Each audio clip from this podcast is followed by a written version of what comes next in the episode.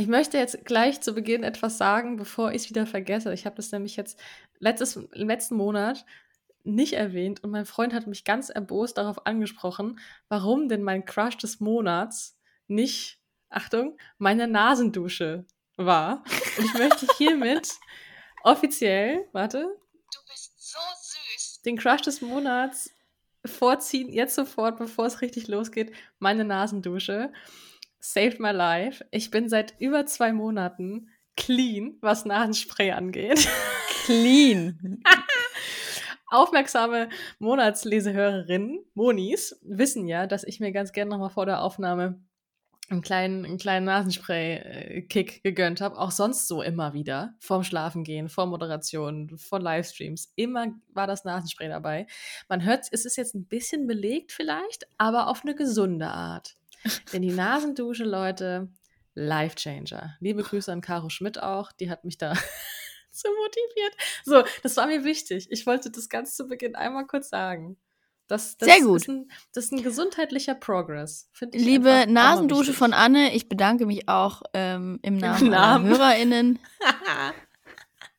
dafür, dass du deine Arbeit tust. Sehr schön. Cool. Ja, jetzt können wir anfangen. Jetzt können wir anfangen. Nase geduscht, ready. los, los.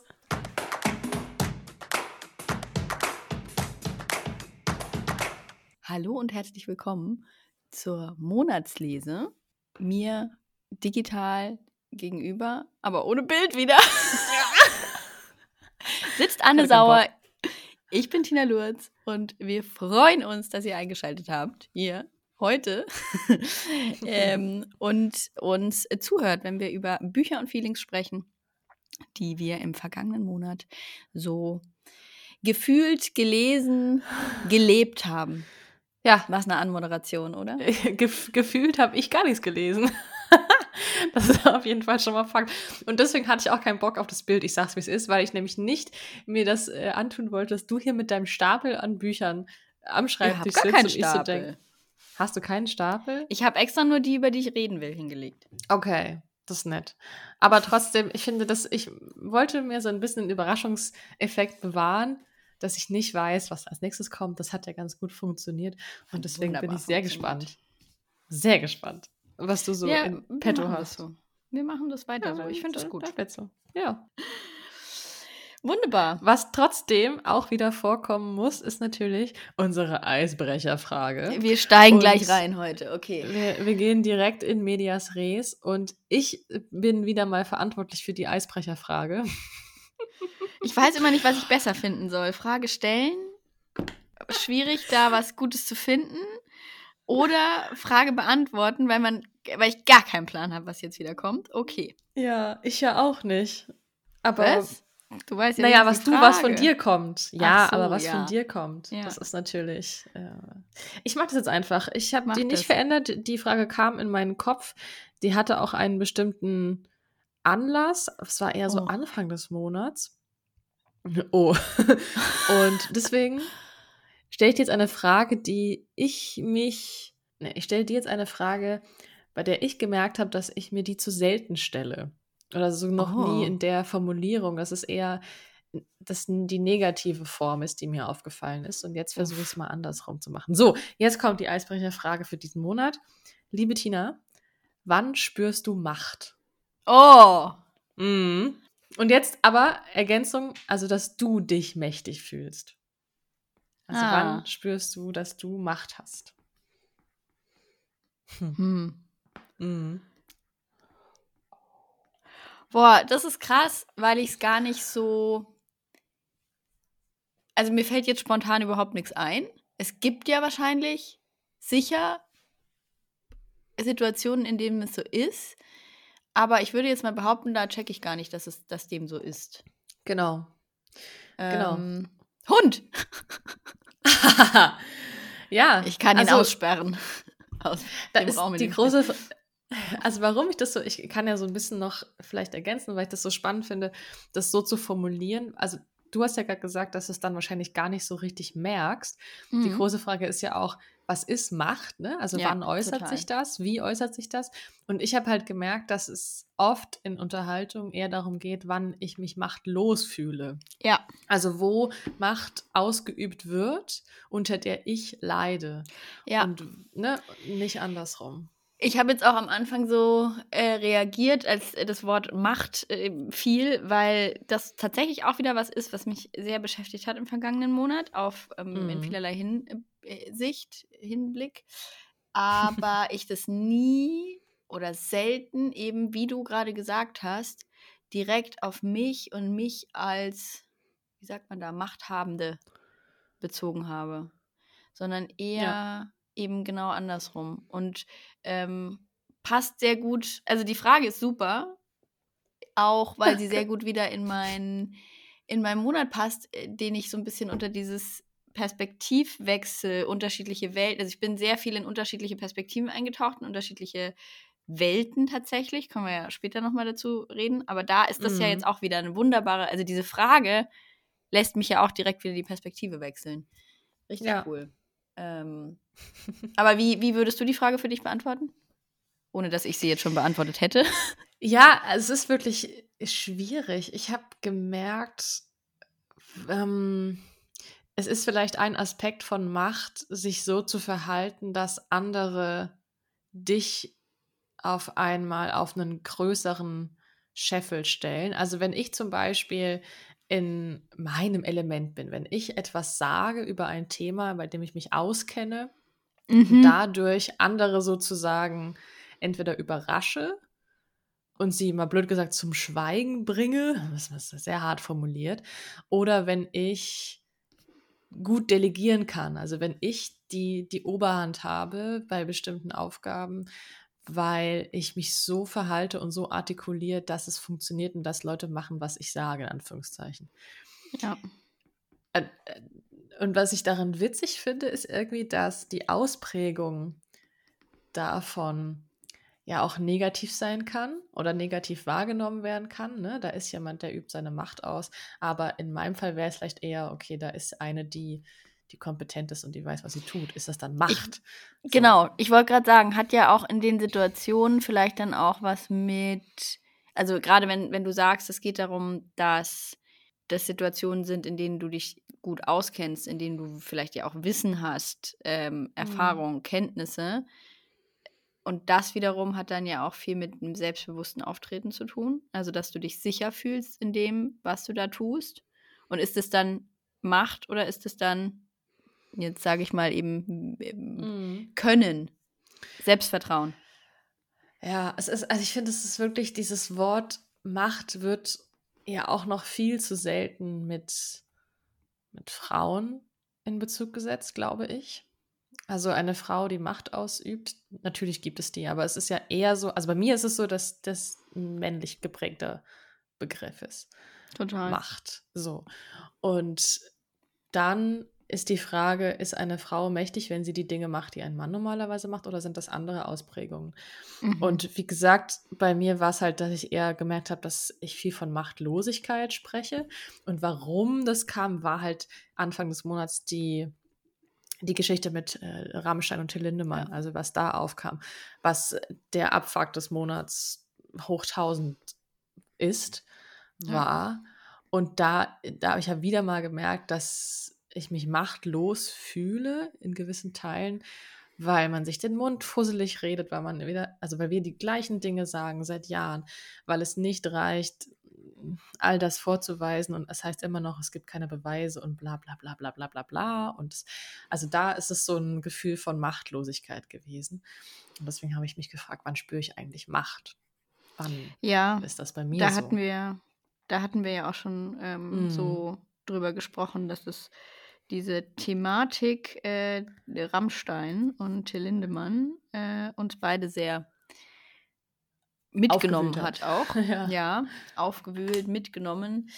Ähm, und das hat, um das noch zu ergänzen, ja auch den weiteren Aspekt. Klar, wir fühlen uns machtlos, die Frauen fühlen sich machtlos, sind machtlos, teilweise mhm. ja auch de facto, muss man ja so mhm. sagen.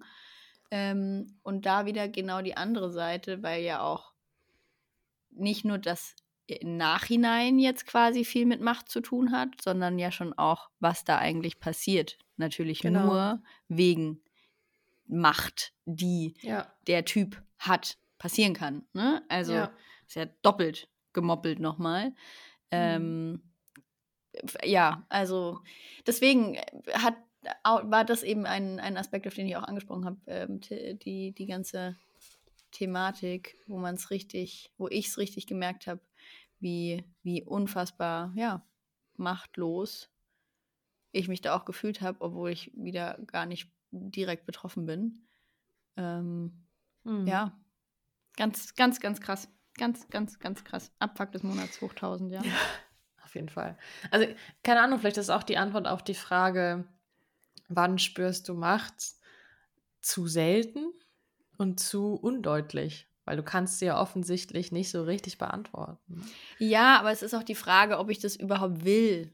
Will ich mhm. Macht spüren? Brauche ich Macht? Brauchst also du Macht? Das Konzept ja. Macht, ist das, das macht das, macht das Konzept Macht, macht das Sinn? Also, ne, will ich das überhaupt? Ich ja. brauche keine Macht für mich. So. Ja, das ist eine super das, gute Gegenfrage, tatsächlich, finde ich. Ja, und weil, also, ich, ich für mich vermisse es in dem Sinne nicht, was, glaube ich, daran ähm, was man daran sieht, dass ich eben das andersrum gar nicht wirklich gedacht habe, bis du jetzt die Frage gestellt hast. Ne? So, mhm. ich äh, fühle mich dann vielleicht machtlos, aber ich habe jetzt auch nicht den Drang, auf jemanden irgendwie krass Macht auszuüben. Ich meine, wir tun ja. es, glaube ich, alle im Alltag auf die eine oder andere Art und Weise. So, das. Ja, aber ich finde das Wort hinterfragen total spannend. Also, ja. was ist das Konzept hinter Macht? Weil gleichzeitig ja. reden wir ja auch im positiven Sinne immer wieder über Selbstermächtigung. Und das ist ja, ja ein also Macht zurückerlangen sozusagen. Ne? Das, das, ist ja schon auch wichtig. Und letztendlich könntest, könntest du ja denken oder sagen, dann, wenn ich mich machtlos fühle, wünsche ich mir in diesem Aspekt, in diesem einzelnen Vorgehen, mächtiger zu sein, meine Macht zu haben, über diese ganze Sache darüber zu stehen oder den, das Narrativ an mich zu reißen, sozusagen. Und dann ist es ja eine Form von Macht, aber es hat halt nicht diesen Aspekt, ich übe aktiv vorher Macht aus, sondern ich ermächtige mich. Und das ist tatsächlich für dich dann eine spannende Gegenfrage von dir. Also will ich das überhaupt? Will ich aktiv Macht ausüben? Aber ja, Macht und nicht um zu manipulieren, sondern Macht, um gute Dinge zu bewegen. Ja. Ist ja auch. Ne? ja. Also das ist ja auch letztendlich, wenn du sagst, jemand ist Influencerin, ist sie dann mächtig? Hat sie Macht? Ich würde sagen, ja. Ja, und da sind wir wieder bei dem Punkt, was bedeutet Macht als Wort auch? Also was ist, was ist der Kern dessen?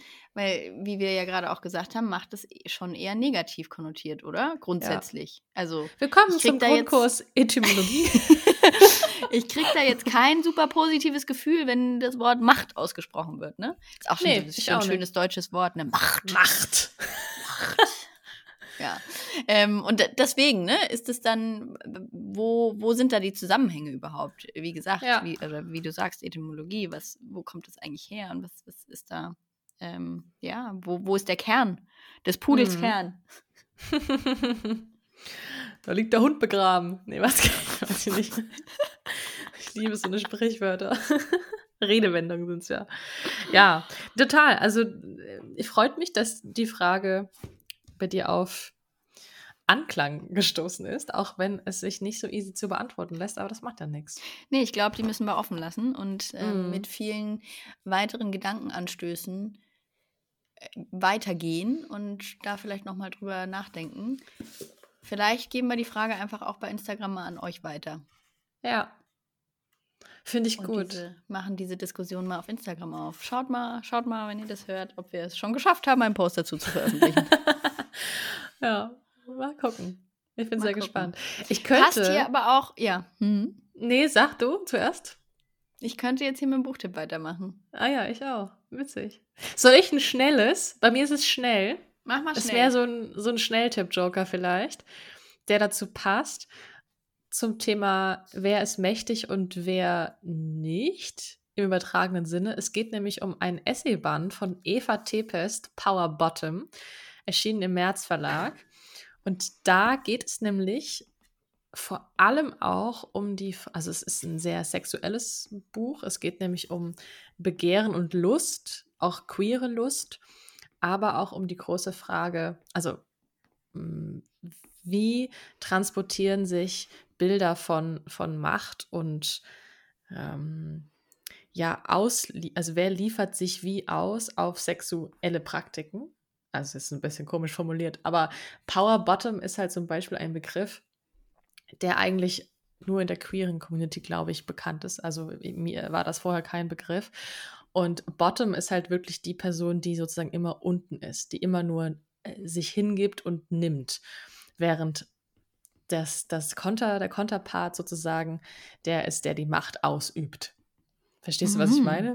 Auch wieder ein ganz anderer Aspekt. Äh, ja, ja. Mhm. genau. Und das ähm, macht Eva Tepest, finde ich, sehr, sehr kreativ und interessant, wie sie sich da so entlang schlängelt an, an diesem Bild. Und das sind mehrere Essays. Ich fand nicht alle gleich gut für mich. Das ist ja immer so. Ne? Manche besser, manche weniger gut. Aber ist auf jeden Fall ein, ein krass spannender Text irgendwie. Also habe ich so noch nicht gelesen. Eva Tippes Power Bottom. Ich glaube, das Thema zieht sich jetzt durch. Also, das war mein, mein schneller, wirklich schnell Tipp-Joker. Und bin aber jetzt gespannt, was du zum Thema Macht bereithältst. Ich habe gerade nachgedacht, alle Bücher, die hier liegen, haben was mit Macht zu tun. Mhm. Also deswegen, das ist Echt wirklich jetzt? ein Thema, ja, tatsächlich. Also auf Ach, die eine oder andere Art und Weise tatsächlich. Ähm, und ich steige jetzt aber mit dem ein, was auch mit Sprache sehr viel zu tun hat und mit eben, ja, Etymologie, Übersetzen. Vielleicht klingelt es Aha. jetzt schon bei dem einen oder anderen oder bei der einen oder anderen. Und zwar geht es um Babel oh. von Rebecca F. Kuang, übersetzt von Alexandra Jordan und Heide Frank. Leute, ja? dieses Buch ja, hat. Wie dick ist es? Ja. über 700 Seiten. Oh, Applaus, Applaus. Ja. Nee, ähm, war. Das ist so sozusagen, für die, die uns zum ersten Mal jetzt hier hören, das ist deswegen so ein, ein Meilenstein Meilenklopper quasi, weil du ja dicke Bücher nicht so richtig gerne magst. Kann man ja schon so sagen. Kann man sagen. Ich bin, ich, äh, es braucht sehr viel Überwindung, dass ich Bücher lese, die über 500, 600 Seiten haben. Und ähm, dieses Buch war auch eher Zufall, dass ich es gelesen habe bzw. gehört habe. So ging es nämlich los. Ich habe im Urlaub auf einer sehr langen Autofahrt mit meinem Freund gemeinsam ein Hörbuch gesucht, was uns beide interessiert. Und wir sind bei Babel hängen geblieben und Ach. haben da reingehört. Und ich war sofort gecatcht. Ähm, er war auch sofort gecatcht und wir haben das Ding dann relativ schnell recht weit gehört.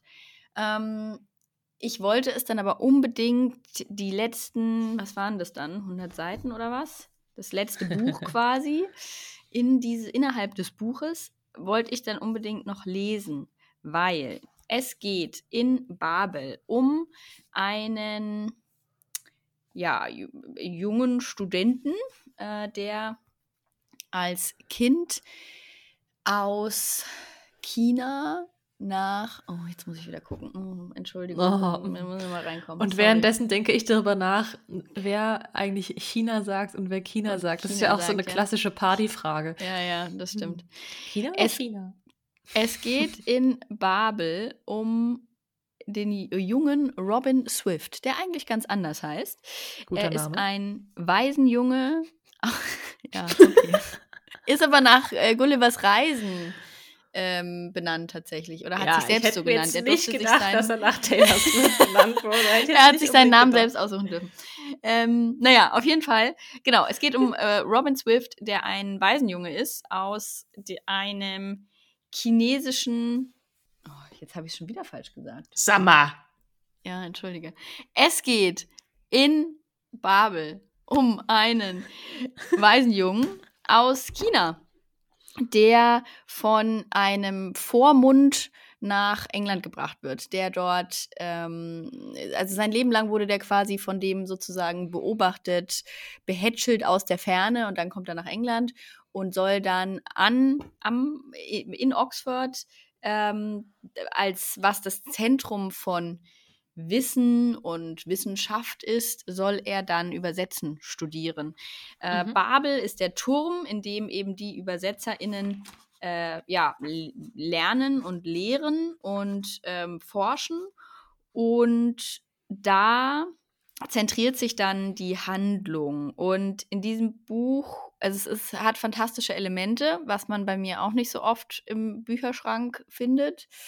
Äh, aber das waren so ganz feine Elemente, wie auch, also alle, die die Spiegelreisende mochten, werden. Ich habe auch gerade dran gedacht, ja. Vermutlich sehr gerne haben, weil es hat für mich ähnliche Vibes. Es ist so sehr feine Fantasy, so eingewoben und gleichzeitig mhm. hat es so, also Dark Academia Vibes. Es hat auch, gibt auch ein bisschen Harry Potter Vibes durch dieses, äh, dass eine Freundes Freundinnengruppe sich dann da bildet rund um Robin und die äh, zu viert in dem Fall dann äh, ja durch ihr Studium begleitet werden.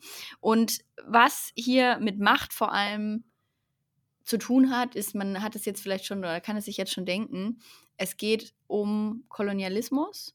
Es geht mhm. darum, wie quasi von Oxford aus, von den Männern, die dort die Professur inneha innehaben, die Politik regeln und so weiter, wie die Macht auch auf die Kolonien ausüben. Also es spielt ähm, im 19. Jahrhundert, erste Hälfte des 19. Jahrhunderts und ähm, es geht dann eben auch viel darum, wie ja politisch vor allem mit Robins ursprünglicher Heimat China umgesprungen wird. Es ist gegen Ende hin tatsächlich dann auch, wird es immer politischer. Okay. Äh, aber am Anfang gerade geht es sehr viel um Sprache, um Übersetzen auch, um ähm, wirklich die Feinheiten. Es sind, und das war dann der Grund auch, warum ich es unbedingt nochmal als Buch mir anschauen oder lesen wollte. Es sind in dem Roman selber Fußnoten mit drin. Die werden im Hörbuch tatsächlich einfach, das heißt überlesen. Sie werden vorgelesen, aber man checkt halt nicht, dass es Fußnoten mhm. sind. Es sind Schriftzeichen drin aus den Originalsprachen ähm, und also es, man spürt die Liebe zur Sprache durch dieses, dieses Buch sehr. Und das hat mich natürlich auch ja total, total gecatcht. Und ähm, die Übersetzung war wahrscheinlich unglaublich schwierig. Hm. Also Props äh, an die ÜbersetzerInnen, Übersetzerinnen, Heide Frank und Alexandra Jordan. Ähm, mich hat sehr gecatcht, aber dieses Thema Kolonialismus und auch Rassismus ist hart. Also ist, da steht zu Beginn auch eine Triggerwarnung mit drin. Da wird okay. sehr viel Sprache, ähm, konkrete Szenen auch. Also da ist, das ist krass, was da auch an Rassismus tatsächlich reproduziert wird. Das muss man aushalten können. Okay. Aber genau das war es auch, was dann diese Unsinnigkeit vom Kolonialismus und diese Macht, die eben da ausgeübt wird von in dem Fall den EngländerInnen, auf die Kolonien, auf China, auch auf andere. Also die, die vier FreundInnen äh, in Babel rund um Robin sind auch alle bis auf eine, also drei von ihnen sind tatsächlich, ähm, ja, kommen aus unterschiedlichsten Kolonien, so ursprünglich. Mhm. Und eine ist eben die privilegierte weiße Engländerin. Ähm, mhm. Und da sind super viele eben Reibungen, da ist super viel, was, was ähm, mich sehr zum Nachdenken hat, angeregt hat, was sehr konkrete Alltagssituationen hervorgerufen hat, äh, die betrachtet werden, die dieses vermeintlich in Anführungszeichen leichte Fantasy-Welt, ich entfliehe der Realität, mhm. wieder krass aufgebrochen hat. Also du hast mhm. zum einen eine ganz andere Welt und zum anderen wird dir aber eigentlich Kolonialismus erklärt. Mhm. Und das war krass zu lesen, sehr gut zu lesen. Ich bin wirklich sehr schnell da durchgeflogen sowohl hörend als auch dann am Ende lesend. und ähm, kann das wirklich nur jedem ans Herz legen, der das aushalten kann, muss man eben dazu sagen. Also es ist jetzt nicht super easy, aber wer sich darauf einlassen kann, große Empfehlung für Babel in der Übersetzung. Das, das ist spannend. Also ich, ich muss dazu sagen, ich hätte jetzt gerade gerne Lust gehabt, direkt in das Buch zu blättern. Es liegt mhm. aber im anderen Zimmer. Aber es liegt bereit fürs dicke Büchercamp. Das ja, ja großer Tipp fürs, fürs dicke Büchercamp. Ja, genau. unbedingt. Liebe Grüße an Nordbreze Marina, die das vor fünf Jahren, glaube ich, ne? Ja, fünftes Jahr hat. ist es jetzt.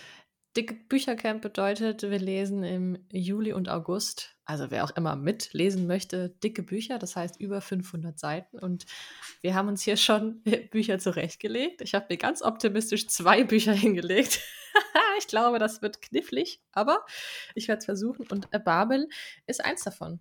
Und Sehr ich ähm, freue mich drauf. Ich finde es auch total spannend. Ich wusste irgendwie nicht so richtig vorher, um was es da eigentlich geht. Habe nur mitbekommen, dass das so ein, so ein TikTok-Sensation war mhm. und dann eben auf Deutsch. Und auf einmal war Babel überall. Und ich habe das wirklich abgespeichert als, okay, das ist eine richtig gute Fantasy-Geschichte. Und dieser Aspekt, den du jetzt erwähnt hast mit all den anderen Themen, ist natürlich dann doppelt, doppelt und dreifach gut und spannend. Cool. Total. Also gerade diese Mischung macht auch da den Reiz aus und ähm, es ist eben definitiv keine locker leichte, ich entfliehe der Realität Sache, sondern eher so ein ähm, durch die Übertragung auf ein vermeintlich fantastisches, ursprünglicheres Setting mhm. nochmal in your face. Mhm. Mhm. Okay. Starke Sache. Starke es ist so, Sache, ja. so ein bisschen so ein Anti-Sommerbuch und ich glaube, deswegen hat es vielleicht ein bisschen, hat es ein bisschen schwer gehabt am Anfang. Könnte ich mir vorstellen, zumindest. Also es, eigentlich, es schreit ja nach Herbst. Es schreit Findest ja danach, du? dass du, ja, safe, dass du dich, na weil gerade, also ich denke jetzt an Buchhandlungen, ne? Also weil gerade mhm. ist es eher so, dass die meisten irgendwie was Leichtes, also im Sinne von Gepäck, mhm. Gepäck, Gepäck leicht und so zum guten Weglesen suchen und nicht unbedingt so ein episches Werk, was dann auch noch schwer in der Hand liegt. Also es deswegen. Schwer in der Hand liegt es, aber ich finde es eigentlich wirklich gut für den Urlaub, weil es eben zum einen sich gut weglesen lässt, zum anderen aber halt nicht ganz das Hirn ausschaltet, so, ne? Und Vielleicht perfekt für den Drini-Urlaub. Für den Drini-Urlaub ziemlich gut, genau. Und äh, für mich hat sich daraus dann nämlich auch weitere Lektüre ergeben, äh, wo ich direkt eben ja weitergemacht habe und weitergelesen habe. Und das war äh, durch Zufall hatte ich im Urlaub genau das Buch dabei, was dann als nächstes kam. Weil mich diese Kolonialismus-Thematik dann sehr beschäftigt und interessiert hat. Und dann habe ich mich an ein Buch gewagt, das seit kurz nach meinem Urlaub in Sri Lanka letztes Jahr bei mir herumliegt und was mhm. ich wirklich mhm. schon seitdem immer wieder ganz oben auf dem Lesestapel hatte. Und jetzt habe ich es gelesen, an alle Orte, die hinter uns liegen, von Sintujan Varataraja. Das machst du nochmal. Sintujan Varataraja hat dieses Buch geschrieben. Und Sintujan ist tamilischer Herkunft. Und zwar geht es in Sintujans Buch, das ist essayistisch, es ist aber kein klassischer Essay, es ist auch kein klassischer, klassisches Sachbuch oder so. Also es ist sehr persönlich und Sintujan verarbeitet in Anführungszeichen oder thematisiert da eben vor allem, ja, eben Kolonialismus, die Gewalt, die Macht, die auf die kolonialisierten Menschen ausgeübt wird und das am Beispiel der eigenen Familie. Sintujan beschreibt quasi aus der eigenen Sicht, aus der Sicht kolonialisierter Menschen, ja, also die Sicht, die ich nicht habe, weil ich in Deutschland lebe und aufgewachsen bin, mich hat es sehr mitgenommen, weil es für mich wirklich so ein kleiner Aha-Moment war, was ich fast schon peinlich finde, dass der jetzt erst kam. Mhm. weil natürlich gibt es eine Perspektive von, also die Perspektive der kolonialisierten Menschen und was das mit den Menschen gemacht hat und äh, dass zum Beispiel Worte auch allein schon für die Orte, ja, die es die von oder oder die, die von den von westlichen Ländern auferlegt werden, dass ähm, übersetzt wird, ja, die, die Orte, die heute, die wir heute einfach auch immer noch so sagen. Im Buch, im Text ist auch ganz viel äh, in Schrift, Schriften, die ich nicht lesen kann, geschrieben, ja. Also mhm. Also Orte wirklich so ähm, aufge, aufgeschrieben. Und auch gewisse westliche Begriffe, wie für Orte vor allem, sind dann kursiv gesetzt. Ja, im, äh, mhm. um zu markieren, dass das jetzt kein Wort ist, was aus der konkret zum Beispiel elam-tamilischen Bevölkerung kommt, ja, so, oder Kultur kommt, sondern was von außen kommt. Und das, das hat mir, ähm, obwohl es ja eigentlich offensichtlich ist, gezeigt, dass ich noch nie diese Perspektive eingenommen habe, noch nie mhm. mich damit befasst habe, was das eigentlich macht. Auch allein so Worte, das hat man schon öfter, aber ähm, eine dicke Haut haben kommt zum Beispiel daher, dass äh, die Kolonialherren eine Waffe brauchten, die die dicke Haut von Elefanten durchschlägt. Also ein mhm. massiv gewaltvoller Begriff eigentlich, ja. Mhm oder Dickhäuter als, als Begriff. Ja, deswegen ja. kommt das für Elefanten. Und ähm, das irgendwo war mir das natürlich bewusst, aber so konkret drüber nachgedacht und das mal wirklich reflektiert, was das eigentlich alles heißt, habe ich nie. Mhm. Und dann im Gegensatz dazu, zu diesem Buch, was eben diese Sicht auch auf, ja, das ganze, ja, auf, auf, auf Kolonialismus auf Flucht, auch auf komplett die Geschichtsschreibung tatsächlich, ja. Also wie wir Geschichte erzählen, wie wir das weitertragen, ähm, habe ich dann ein Roman, äh, ein, ein Buch, ein Sachbuch aus dem Regal gezogen. Ich habe es angelesen, aber nicht fertig gelesen. Werde sicher auch nochmal reinlesen. Aber das Buch war das krasse Gegenteil. Und zwar ist das Wir Herrenmenschen, unser rassistisches Erbe, eine Geschichte in die deutsche Kolonialgeschichte von Bartholomäus Grill von 2019. Mhm. Ja. Ist ein ähm, Soziologe, Kunstgeschichte, also er hat Kunstgeschichte auch studiert ähm, und berichtet für die Zeit aus Afrika, hat schon super viel geschrieben Bestseller auch über Afrika und Kolonialismus. Und das war halt dann so, wenn, als ich das nur aufgeschlagen habe, kam da gleich, als auf der ersten Seite, also die erste Überschrift ist Haya Safari, die Meer vom deutschen Kolonialidyll. Oh. Das war ja so ein krasser Gegensatz in der einfach Sichtweise. Ich habe, wie gesagt, das Buch selber jetzt nicht gelesen. Ich weiß nicht, ob das ähm, in irgendeiner Form problematisch ist. Ich habe keine Ahnung, ja. Ähm, aber allein schon diese Herangehensweise, ne, mhm. von mhm. diesem sehr ja. reflektierten und ehrlich gesagt auch ein Stück weit fast vorsichtigen Buch. Also es war jetzt, war eher ein, ein leises Buch, was äh, Sintujan geschrieben okay. hat. Mhm. Und nicht äh, gewaltsam, definitiv nicht, ja sehr persönlich eben, sehr gefühlvoll auch, obwohl durchaus Fakten geschildert werden und sehr viel auch eben Geschichte aufgearbeitet wird, also ja, harte, harte Fakten, was hm. sicherlich auch in dem Wir Herrenmenschenbuch passiert, aber auf einfach so eine ganz andere Art und Weise, mhm. auf eine, durch, durch eine ganz andere Brille und das hintereinander so mal da einzutauchen und wirklich nur, ich weiß, ich habe fünf Seiten oder so gelesen, ja, war für mich in dem Moment gar nicht er äh, zu ertragen, muss ich gestehen. War richtig krass. Warum hast du denn das Buch? Das wurde mir geschenkt, tatsächlich. Ah, okay. Ähm, wurde mir geschenkt und ich, ich finde es auch, also grundsätzlich sich mit der Kolonialgeschichte auseinanderzusetzen, ne, finde ich ja gut. Unerlässlich. Ja, ne? Und mhm. deswegen will ich auch dieses Buch an sich jetzt nicht verteufeln weil vielleicht ist das auch gut geschrieben. Der Typ hat auch richtig viele irgendwie Auszeichnungen und keine Ahnung, weiß ich nicht. Aber es ist halt die Frage, braucht es diese Sichtweise noch mehr? Wahrscheinlich nicht.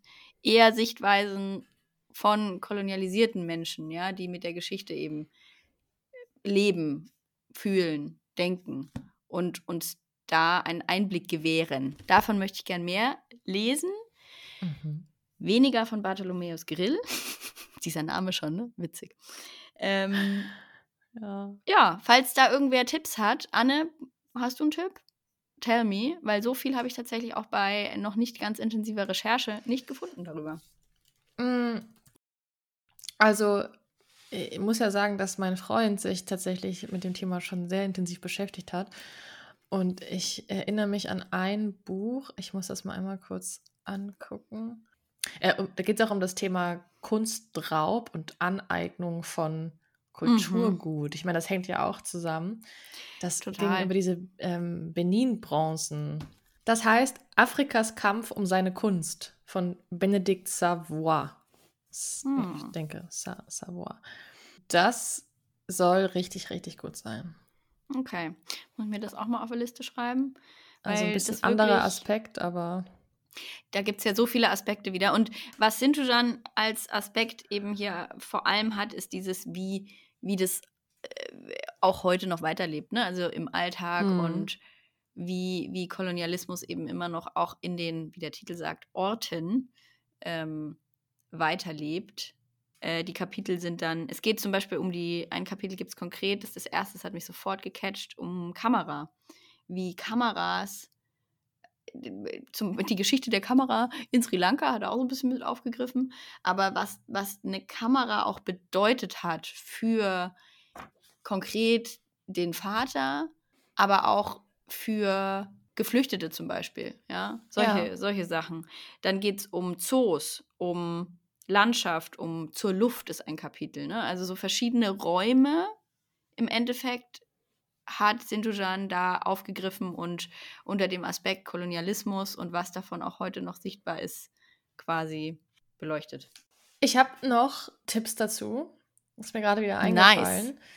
Und zwar gibt es den sehr, sehr, sehr, sehr guten Hamburger Verlag, Edition Nautilus.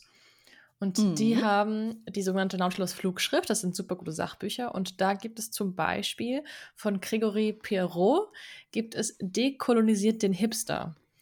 Und ah. das habe ich mal angefangen.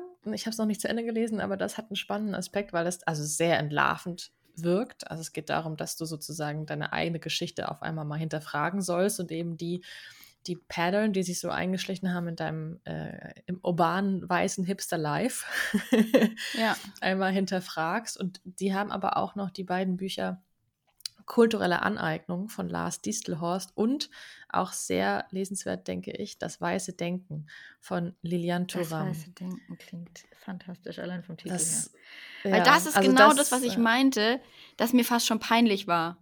Weißt du? Mm. Mhm. Das dann so, dass, dass ich da so auf meine eigene Weisheit gestoßen wurde wieder. ähm, wo ich mir dachte, so, boah. Not in a good I'm, way. Nee, überhaupt nicht, ne? Also, ja. Mhm. Also die Liste wächst. Was jetzt? Die Liste wächst, unbedingt. Ja. Finde ich, find ich sehr, sehr gut. Es geht, es geht weiter. Ähm, parallel ist dann ja auch schon wieder Toni Morrison erschienen von dem ich im letzten Monat gesprochen habe. Also es sind so viele Aspekte. Ich bin gerade wieder on fire, mich in ich merke das. verschiedenste äh, eben Perspektiven irgendwie reinzulesen. Da war Fantasy übrigens auch wieder ganz cool eigentlich, weil das auch auf eine ganz andere Art und Weise natürlich eine andere mhm. Welt war. Ne, so. Und auch da mal so reingetaucht und hier und da. Ich habe das Gefühl, ich werde niemals fertig. Ich weiß von allem nur so ein bisschen und kann gar nicht so tief reingehen, weil ich keine Zeit, also kein, wie viele Bücher liest ein Mensch im Jahr? You know ja, what I mean? Äh, im, im, Leben. genau. Ja. Ähm, an dem Punkt stehe ich irgendwie gerade und denke, es ist noch so viel, was ich wissen, verstehen, begreifen, nachvollziehen möchte. Und ich mache weiter, aber ich, ja, weiß noch nicht, wo es hinführt. Ist doch, ist doch auch ein Weg. ein Weg. Es ist, es ist wieder, ich befinde mich immer noch wieder auf einem Weg, habe nochmal eine andere Abzweigung eingeschlagen und ähm, schau mal, an welche Ecke ich dann weiter grabe. Du hast gerade gesagt, Fantasy ist da ja auch ein ganz guter Weg rein. Ich hätte einen anderen eine andere Form der Wissensüberbringung. Oh Gott, wie sperrig. Also, ich sag's mal anders. Ich habe eine Graphic Novel gelesen, ja. Und Graphic Novel ist ja auch so ein bisschen die mh, mm, Secret Weapon, wenn es darum geht, dass jemand sagt, oh Mann, ich habe irgendwie voll Bock, eine Geschichte zu lesen. Aber ich habe keinen Kopf für so ganz, ganz viel Text und lange, sperrige Sätze und alles. Ja. Und dann ist das Graphic Novel immer ganz schön, finde ich. Und es ist jetzt erschienen, die Graphic Novel über Simone de Beauvoir. Ich möchte vom Leben alles, ist der Untertitel. Ich finde grandios, äh, muss man auch dazu sagen. Von Julia Korbig und Julia Bernhardt. Julia Korbig ist vielleicht vielen ein Begriff. Die hat tatsächlich auch schon was mm. zu mhm. Simone de Beauvoir veröffentlicht. Und Julia Bernhardt, und jetzt wird's spannend, kommt aus dem gleichen Kaff wie ich. Nee. ja, so, wir kommen beide aus Aschaffenburg und irgendwie haben wir uns bei Instagram zusammengefunden. Noch nie persönlich kennengelernt, aber es ist so eine Mini-Connection und ich mag ihren Stil total. Also auf jeden Fall mal bei Instagram schauen. Mir gefällt das unheimlich gut und umso erfreuter war ich zu sehen, dass sie jetzt mit Julia Korbig eben diese Simone de Beauvoir Graphic Novel gemacht hat. Und wäre das nicht so, also wenn das nicht von Julia gekommen wäre, weiß ich nicht, ob ich das ansonsten sozusagen äh, hier mir einverleibt hätte. Mhm. Aber da ich ein Studio mag, habe ich das gemacht. Und es ist tatsächlich eine ziemlich coole, humorvolle, schöne also schön ist zu platt, aber ich mag, sie hat total diesen Spirit getroffen, finde ich, mit den Illustrationen und auch durch die Texte von Julia Korbeck hat es so einen, so einen coolen Vibe und du schaust halt wirklich in die Anfänge von Simone de Beauvoir, also wo sie herkommt, warum sie den Weg einge, den Weg gegangen ist, den sie eben gegangen ist und was das bedeutete auch, also ganz am Anfang gibt es so eine Zeitleiste, einmal parallel die Entwicklung in Frankreich von Frauenrecht, von Strafrecht, von äh, Frauen können studieren. Und es ist eben die erste Frau, die Philosophie studiert hat. Und Simone de Beauvoir war, glaube ich, erst die neunte oder so, die das geschafft hat, die das machen konnte. Was ja auch völlig äh, irrwitzig ist eigentlich. Und es ist ein sehr, sehr gelungener und toller, moderner Einstieg vielleicht auch oder Überblick in eben dieses Leben und Werk dieser besonderen Frau. Also, warum nicht eine Graphic Novel? Und, jetzt wird's interessant, ich habe zwei Exemplare. Das heißt, wir verlosen eins bei Instagram. so. Mehrere Gründe schon auf Instagram zu gucken in dieser Folge. Graphic Novels Podcast. Stimmt, das sollte man vielleicht auch nochmal erwähnen. Monatslese Podcast. finde auch, ich schließe mich dir 100% an. Graphic Novels können ein super Einstieg sein, um irgendwie da mal in was reinzuschnuppern, sozusagen. Sei es jetzt vielleicht auch, ich glaube, wir hatten es auch schon öfter mal, Klassiker äh, in Graphic Novel Form sich ja. äh, zu geben oder eben, ja, genau. auch, auch thematisch eben einzusteigen. In Liv Strömquist, unser aller. Äh, mitunter äh, Novelist ist. Ähm, sie hat ja auch äh, immer so, ja, gute Einstiege, sage ich jetzt mal. Voll. Cool. Danke für den Tipp. Sehr, Habe ich, hab ich auch auf meine Liste geschrieben. Ich gehe hier heute wieder raus mit, ja, naja, okay. Ja, das ist, finde ich auch, also Graphic Novel, muss ich sagen, ist auch perfekt, um sich das auszuleihen in der Bibliothek zum Beispiel. Ja, das stimmt. Wobei, wenn es so schöne Illustrationen, so schöner Stil ist, möchte ich das auch gerne besitzen. Da habe ich leider. Ich möchte die Macht über dieses Buch haben in meinem Bücherregal. ah, I get it. Ach, schön. Ich hätte doch, also ich dachte ja vorher so, oh Mann, ich habe ja gar nichts gelesen in diesem Monat. Und dann ist mir eingefallen, nein, das stimmt jetzt ja so auch nicht. Ich habe immerhin sechs Jugendbücher gelesen. Auch nicht mm. vergessen. Für mhm. den Buxtehuder Bullen, ein toller Preis, der alljährlich verliehen wird. Aber ich habe auch noch zumindest anderthalb wirklich sehr gute Bücher gelesen im Bereich Literatur. Und ich könnte, also ich könnte noch, ne? Ich könnte dir es noch vorstellen. Ja, do it. Soll ich mal, ich, ich mach mal auf jeden Fall. Jugendbuch-Special, hä? Huh? Nee. Ich habe hab doch gerade gesagt, ich habe auch Bücher gelesen, Literatur. Ach so, Entschuldigung. Sorry. Ja. Leider kein Jugendbuch-Special von mir. Da müsst ihr, da könnt ihr lange drauf warten. Nein, aber ich habe ein Buch gelesen, was mich sehr beschäftigt hat. Ich habe aber auch genau damit gerechnet, dass es so kommt. Ich hatte so ein bisschen Schiss davor. Ich habe es lange vor mir hergeschoben, aus mehreren Gründen. Und das heißt Milchbar. Mhm. Milchbar von Silvia Molnar. Übersetzt aus dem Amerikanischen von Julia Wolf, selbst auch Autorin. Und das ist ein Buch, was genau diese Zeitspanne in den Fokus rückt nach der Geburt, also das Wochenbett. Und es geht um eine, eine Mutter, die sich in diesem Wochenbett völlig isoliert.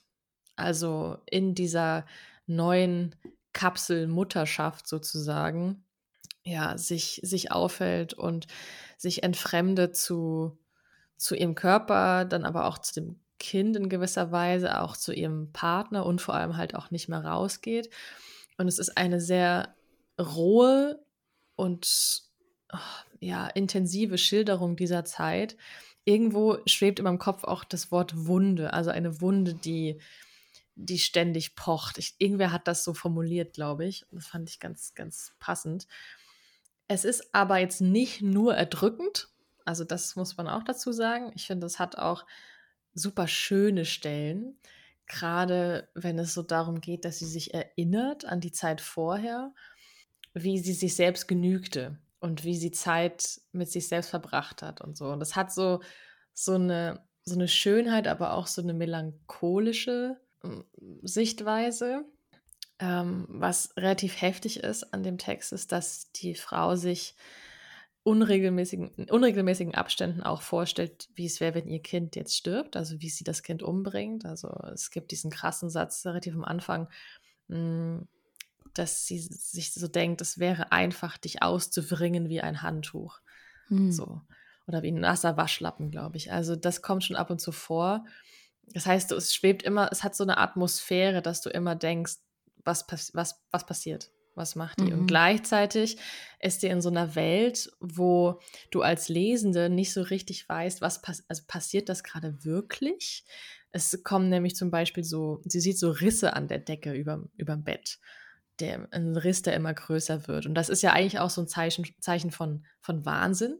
Also, dass du deine mhm. eigene Realität anzweifelst. Das hatten wir bei, bei Jesolo, wenn du dich erinnerst, ne? diese, diese Flut in der Wohnung wo ja. man nicht so richtig wusste, was passiert da gerade wirklich. Ja. Und äh, auch bei Jessica Lind, Mama, wenn ihr das gelesen habt, das hat mich auch daran erinnert. Und, und hier ist es auch zum Beispiel in Form eines Nachbarn, der irgendwie obskurerweise immer wieder auftaucht und dann da in der Wohnung abhängt. So ein alter Herr, mit seiner Sauerstoffflasche und du fragst dich, warum ist er denn da? Warum, also warum, hä? Warum verbringen die denn jetzt Zeit? Also es ist wirklich auch ein bisschen komisch, so kurios.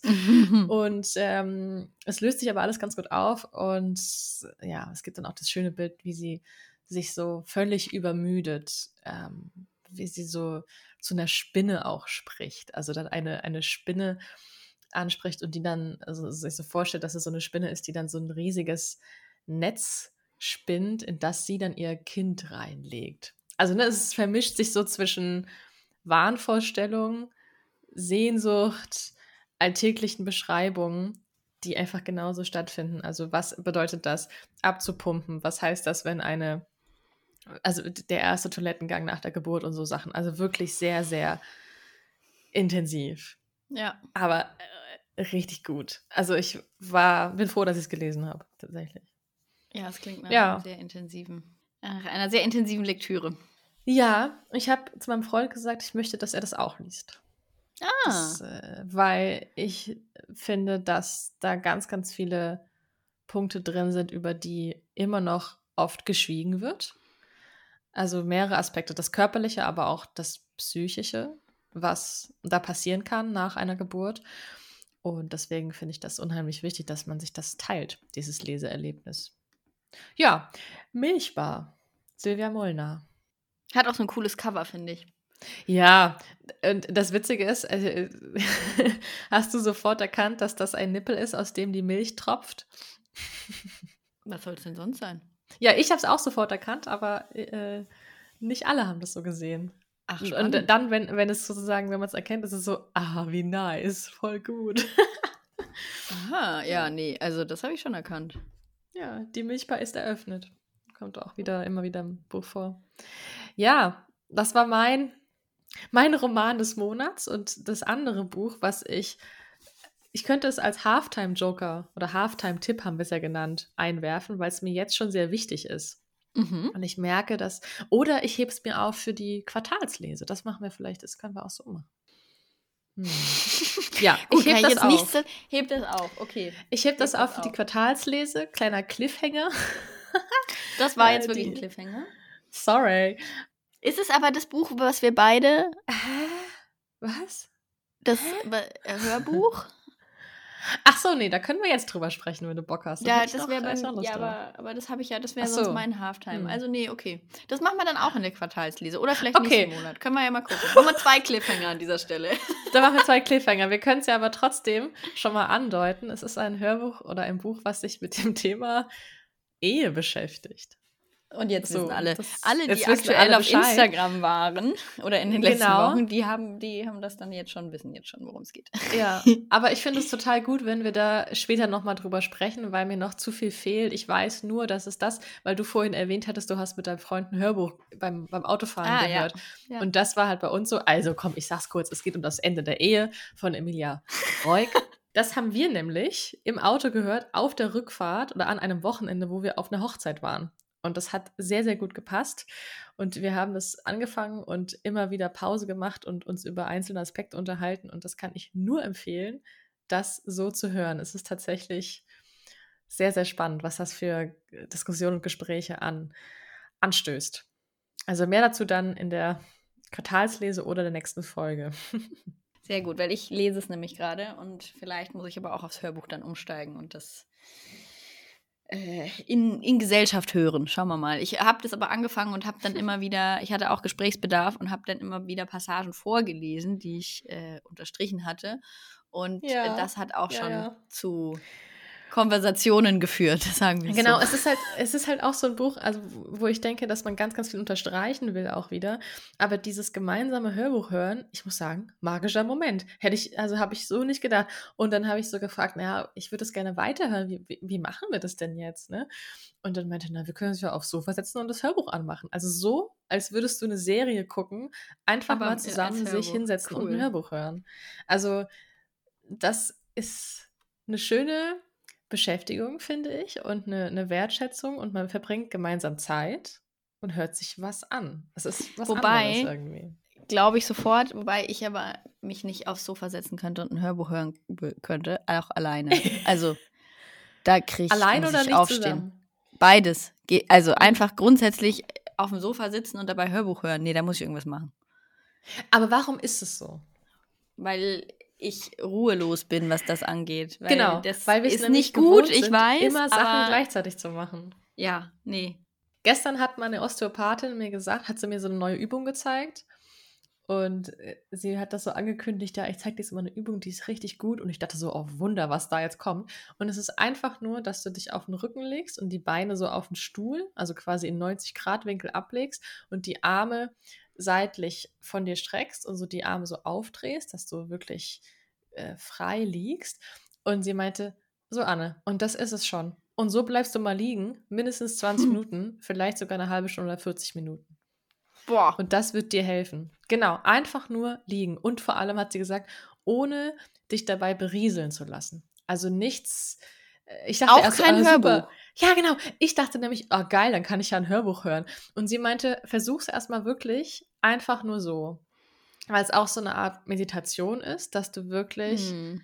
lernst, und das kann ich ja überhaupt, also es fällt mir so schwer, komplett ja. meine Gedanken abzuschalten. Und ich habe ja die letzten Wochen immer wieder auch starke Schmerzen gehabt in meinem in meiner Wirbelsäule und im, im Kopf und so. Und ich habe mich dann ja immer wieder auf die Shakti-Mat gelegt. Das ist so eine Matte mit so Pieksern. Und da 20 Minuten einfach nur liegen, weil du kannst währenddessen eigentlich nicht lesen, weil du musst dich äh, flach hinlegen. Hörbuch hören ginge natürlich, aber ich habe es hab dann so ein bisschen verbunden mit Nachrichten hören. Das war auch gut. Und allein aber dieses Stillliegen, 20 Minuten, das kann schon, das macht was. So, und deswegen. Ja. ja. Da merke ich aber auch, dass ich aktuell, das bräuchte ich. Und ich mhm. merke, dass ich es aktuell nicht kann. Ich hatte letzte Woche, am, ich glaube, 21. Juni ist Welt-Yoga-Tag. und da hat mir meine, meine äh, Smartwatch gesagt, hier Challenge des Tages, 10 Minuten Yoga machen. Und dann kriegst du so eine Auszeichnung, so ein blödes Gamification-Dings da. Ich habe es nicht geschafft, 10 Minuten Yoga zu machen, weil ich nicht die Ruhe hatte, weißt du? Weil ich nicht so mm. bei mir war, dass ich mich jetzt auch nur auf meine körperlichen Übungen konzentrieren kann. Ähm, das hat mir dann auch gezeigt, ja, ein bisschen Ruhe wieder, ne, reinbringen. Vielleicht mache ich das auch gleich. Vielleicht lege ich mich mal 40 Minuten so hin, wie es deine Osteopathin gesagt hat. Alleine, also das ist natürlich auch, was das ja sofort macht in meinem Kopf, ist, Alter, 40 Minuten die Zeit, das ist ganz ja. schön lange, ne? So, ja. ich, muss, ich muss das und das und das machen, ich habe dafür keine Zeit. Aber letztendlich, wenn man dann ja, das klingt wieder wie so eine, so eine so ein Life-Coach, aber wenn du dann mal die Zeit hochrechnest, die du am Handy verbringst mit Sinnlosigkeiten, Total. kannst du auch einfach die, ne? Klar, wissen wir alle, dies, das, Ananas. Aber ja, zur Ruhe finden. Bei uns äh, formiert sich gerade der Plan, dass wir einen Sabbat machen und dass wir ein halbes Jahr Schafe hüten auf den Färöern. also natürlich noch nicht so richtig ernst gemeint, aber so. ich äh, habe nämlich gemerkt, dass also nochmal ein kurzer Exkurs, irgendwie anderes Thema, aber so dieses äh, körperliche und zur Ruhe finden und sich was Gutes tun, ne? also ja. Selbstfürsorge, aber auch wirklich gesundheitliche Aspekte, dass ich dann so ein bisschen hilflos oder machtlos, wenn man so will, hm. mich gefühlt habe, was meinen eigenen Körper angeht, dass ich so dachte, ich ja. weiß nicht, was ich noch machen soll. Ja. Und meine Osteopathin meinte halt so, naja, der Körper redet ja mit uns, er gibt uns ja Signale und ich habe das Gefühl, ja, ich weiß, aber ich, ich spreche diese Sprache nicht mehr. Ich weiß nicht, ja. was ich noch machen soll. Und ist denn vielleicht die Lösung wirklich eine, eine krasse Auszeit? Ja. So. Und da denke ich dauernd drüber nach. ich habe auch mich jetzt vor zwei Wochen, als wir aus dem Urlaub wiedergekommen sind, sehr mit allen Drinnies verbunden gefühlt tatsächlich, weil ich auch gemerkt habe, als wir zurückgekommen sind und ich wieder hier in der Wohnung war, wir sind wirklich in Augsburg ziemlich zentral, Straße vor der Tür, Trambahn vor der Tür und so weiter. Hier ist nachts auch was los und wenn du dann bei warmen Temperaturen die Tür offen hast, äh, die, die Balkontür, ja. geht da noch gut was ab. Und da habe ich gemerkt, gerade in den ersten Tagen, erste Woche, wie sehr mich plötzlich dieses laute, wuselige, mhm. wie mich das ähm, beeinträchtigt hat, wie mich das gestört hat. Oder was heißt gestört? Ich habe es so wahrscheinlich zum ersten Mal so richtig, richtig wahrgenommen. Und es hat mich so eingeengt. Und ich habe mir die ganze Zeit gedacht, boah, kann man einmal Ruhe hier, ja, einfach mal ja. alles aussperren, lasst mich in Ruhe, ja. ich will hier in der ja. Natur und ne, so. No saß ich tatsächlich auch mal, ja, ich, ich habe eben ganz, ganz viel an dich gedacht und ich saß tatsächlich oh. dann mit äh, Noise Canceling Kopfhörern auf meinem Balkon. Wo ich immer gesagt habe, nee, warum? Macht ja gar keinen Sinn, dass du das teilweise auch machst, ne? dass du Noise Canceling Kopfhörer irgendwie und damit durch die Welt läufst. Ähm, habe ich sehr, sehr nachvollziehen können. Und von daher, ja, verstehe ich dieses Bedürfnis, auf den Färöer Schafe zu hüten. Sehr gut. Hat sich schon wieder ein bisschen gebessert bei mir, aber, oder das heißt gebessert, normalisiert, sage ich jetzt mal. Aber es war wirklich so ein Moment, wo auch mein Körper zum ersten Mal, oder eine Kombination aus Körper und Geist war das ja wahrscheinlich, mir gesagt hat, du, wo bist denn du jetzt gerade? Das war doch vorher irgendwie angenehmer. Es ist erwiesen, dass konstante Lärmbelästigung gesundheitsschädigend ist. Also wirklich körperliche Schäden hervorrufen kann. Mhm. Und ich habe da neulich so einen Beitrag gesehen, dass so, ja, das ist das, was ich seit Jahren versuche, irgendwie klarzumachen, dass das körperliche Schmerzen erzeugen kann, die natürlich psychisch bedingt sind, aber dass du Reaktionen hast von Lärm. Und dann hatte ich so einen Aha-Moment, so, okay, Schwindel, Übelkeit, Tinnitus, all die Sachen, die da passieren, Ver Verspannungen, Verspannungen im Nacken aufgrund von konstanter Lärmbelästigung. Ich so, mhm. okay, fuck my life. So. Ja. Und, also deswegen, das ist wirklich nicht zu unterschätzen, was da, was da abgeht. Und wir leben ja nun nicht in einer krassesten, krassen, krassen Großstadt und, und sonst was, ne? Wir haben jetzt irgendwie noch, glaube ich, die Möglichkeit, uns gut zurückzuziehen. Und das, boah, es ist, da könnte ich jetzt noch lange weiter erzählen, das mache ich jetzt nicht, aber ich habe mich so ein bisschen gehört gefühlt irgendwie. Ja. So ein bisschen, dass das wirklich einfach ein Ding ist. Aber auch hier wieder, ich habe angefangen mit der Nasendusche Life Changer, zweiter Life Changer, Oropax.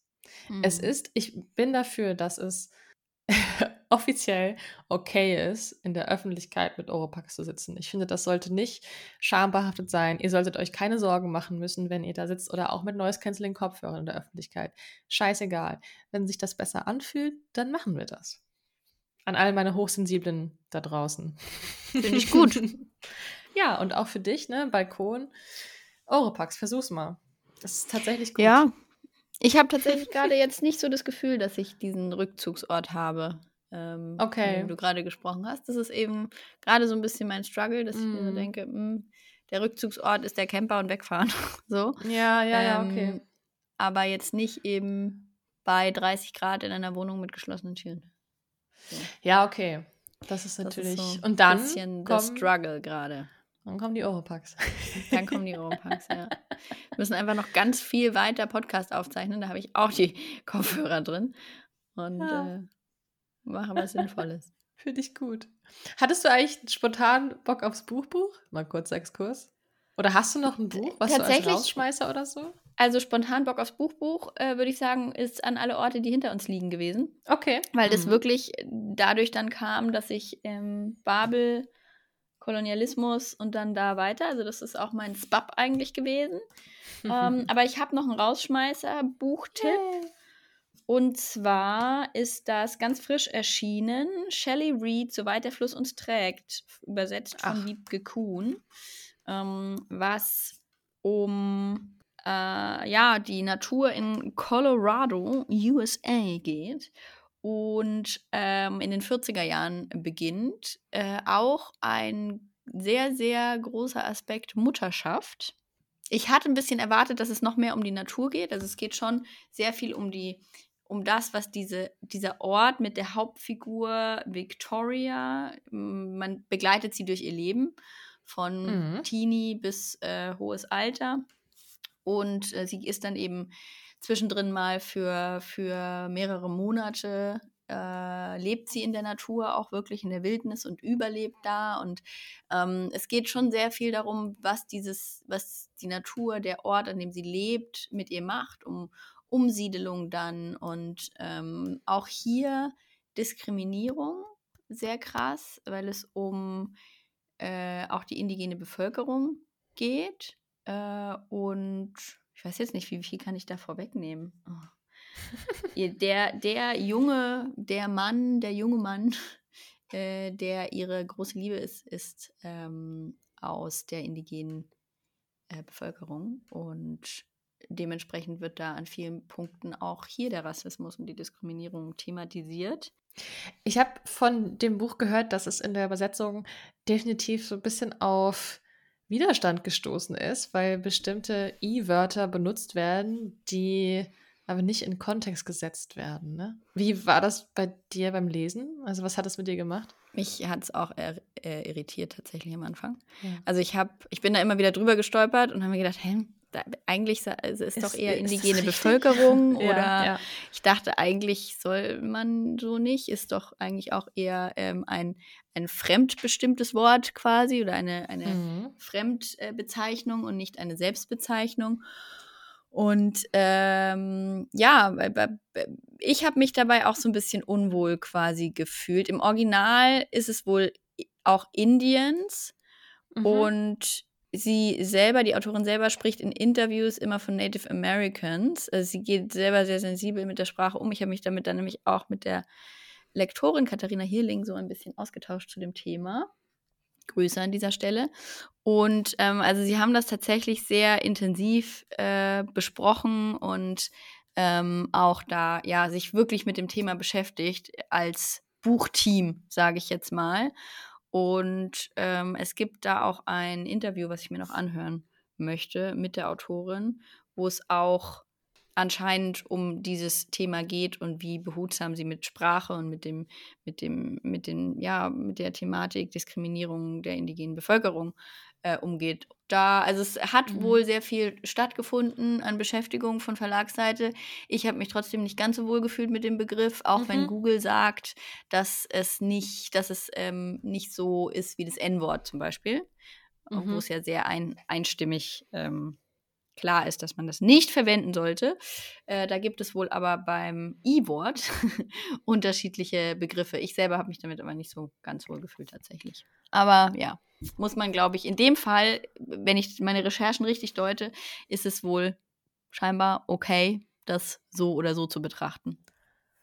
Aha, also ich lasse es trotzdem weg, weil ich nämlich merke, dass je häufiger ein Begriff in meinem Kopf auftaucht, und das ist ja auch so beim Lesen, wenn du es immer wieder liest, dass mhm. es dann wieder normal wird. Und das finde ich ganz schön gefährlich irgendwie für mich. Aber ja. äh, trotzdem, man also es ist ja nicht verkehrt, wir lernen weiter, haben wir jetzt ja schon festgestellt, ne? Es hört nicht auf. Das heißt, auch da geht es weiter in der eigenen Aufklärung. Okay, ein Rausschmeißer ein irgendwie doch ein langer Rausschmeißer. Langer, so ein ganz würden habe ich überhaupt gesagt, langsam mal gehen? ja. So ein ich bisschen vielleicht, wie auf also, Partys. Ja, wenn, wenn, vielleicht, wenn früher immer die, die, diese, sorry, muss ich kurz, diese ja. auf Partys früher Sky and Sand von Paul Kalkbrenner lief und alle wussten so, okay, jetzt beginnt jetzt, langsam ja, die Phase. Ja, ich mache jetzt du einen. Nicht gesagt, um was es geht. Genau, ich mache jetzt noch mal einen abschließenden Satz. Ähm, man 1940er Jahre geht's los, man begleitet Victoria durch ihr Leben in der Natur in Colorado. Es geht um ähm, eben die Verbindung zur Natur, um Frau sein, um ähm, Familie und ähm, er hat mich sehr mitgerissen, weil es eben sehr atmosphärisch ist, wenn auch weniger, ich sage jetzt mal, klassische Naturbeschreibungen drin sind. Aber das mhm. ist auch durchaus nicht verkehrt. Also da brauche ich jetzt auch nicht seitenweise irgendwie Naturbeschreibungen lesen. Aber man spürt die Nähe zur Natur, die ähm, ich auch der Autorin unterstellen würde, von dem, wie sie schreibt. Also das merkt man sehr. Und ähm, sehr atmosphärisch, kluger Roman, der mich gut unterhalten hat. Ähm, ja, also Empfehlung hierfür, Sommerbuch auf jeden Fall. So ein, das kann man sehr, sehr gut in den Urlaub mitnehmen und äh, da so sich so ja, hinwegtreiben lassen, sage ich jetzt mal, beim Lesen. Okay. Das war der Rausschmeißer. Tschüss jetzt. Wegtreiben Tschüss. lassen auf dem Fluss. Ach, auf dem Fluss, soweit er uns eben trägt, der Fluss. Ah, nee, war schön. Okay. War schön. Äh, mich trägt der Fluss jetzt gleich mal auf die Shakti-Mat. Das ist gut. Da lege ich mich jetzt gleich mal hin. Und dann wird weitergearbeitet. yes. Wir sehen uns spätestens wieder nach deiner Alpenüberquerung. Das ist ja auffällig, das muss man auch Sag mal Sag das lieber nicht. Mein, mein, äh, meine Begleitung ist gerade beim Orthopäden. Hm, schauen wir mal. Ich berichte okay. nächsten Monat, ob's, äh, ob es oh. stattgefunden hat oder nicht. Oh, scheiße. Okay. Kleiner Downer jetzt am Ende. Kleiner. Downer, entschuldige bitte das, aber ähm, ja, man muss ja auch ein bisschen der Realität ins Auge blicken. Dafür werden andere schöne Dinge im Juli passieren. Und, ähm, oder vielleicht auch diese schönen Dinge, man weiß es ja noch nicht. Mal gucken. Quartalslese steht an. Jetzt, der, ich glaube, der dritte Reminder, wenn ihr uns noch nicht bei Instagram folgt, dann tut es sehr, sehr gerne auf monatslese.podcast. Da erfahrt ihr auf jeden Fall alles und noch viel mehr. Und wir haben auch einen Newsletter, der monatlich erscheint, immer zum Start der Folge.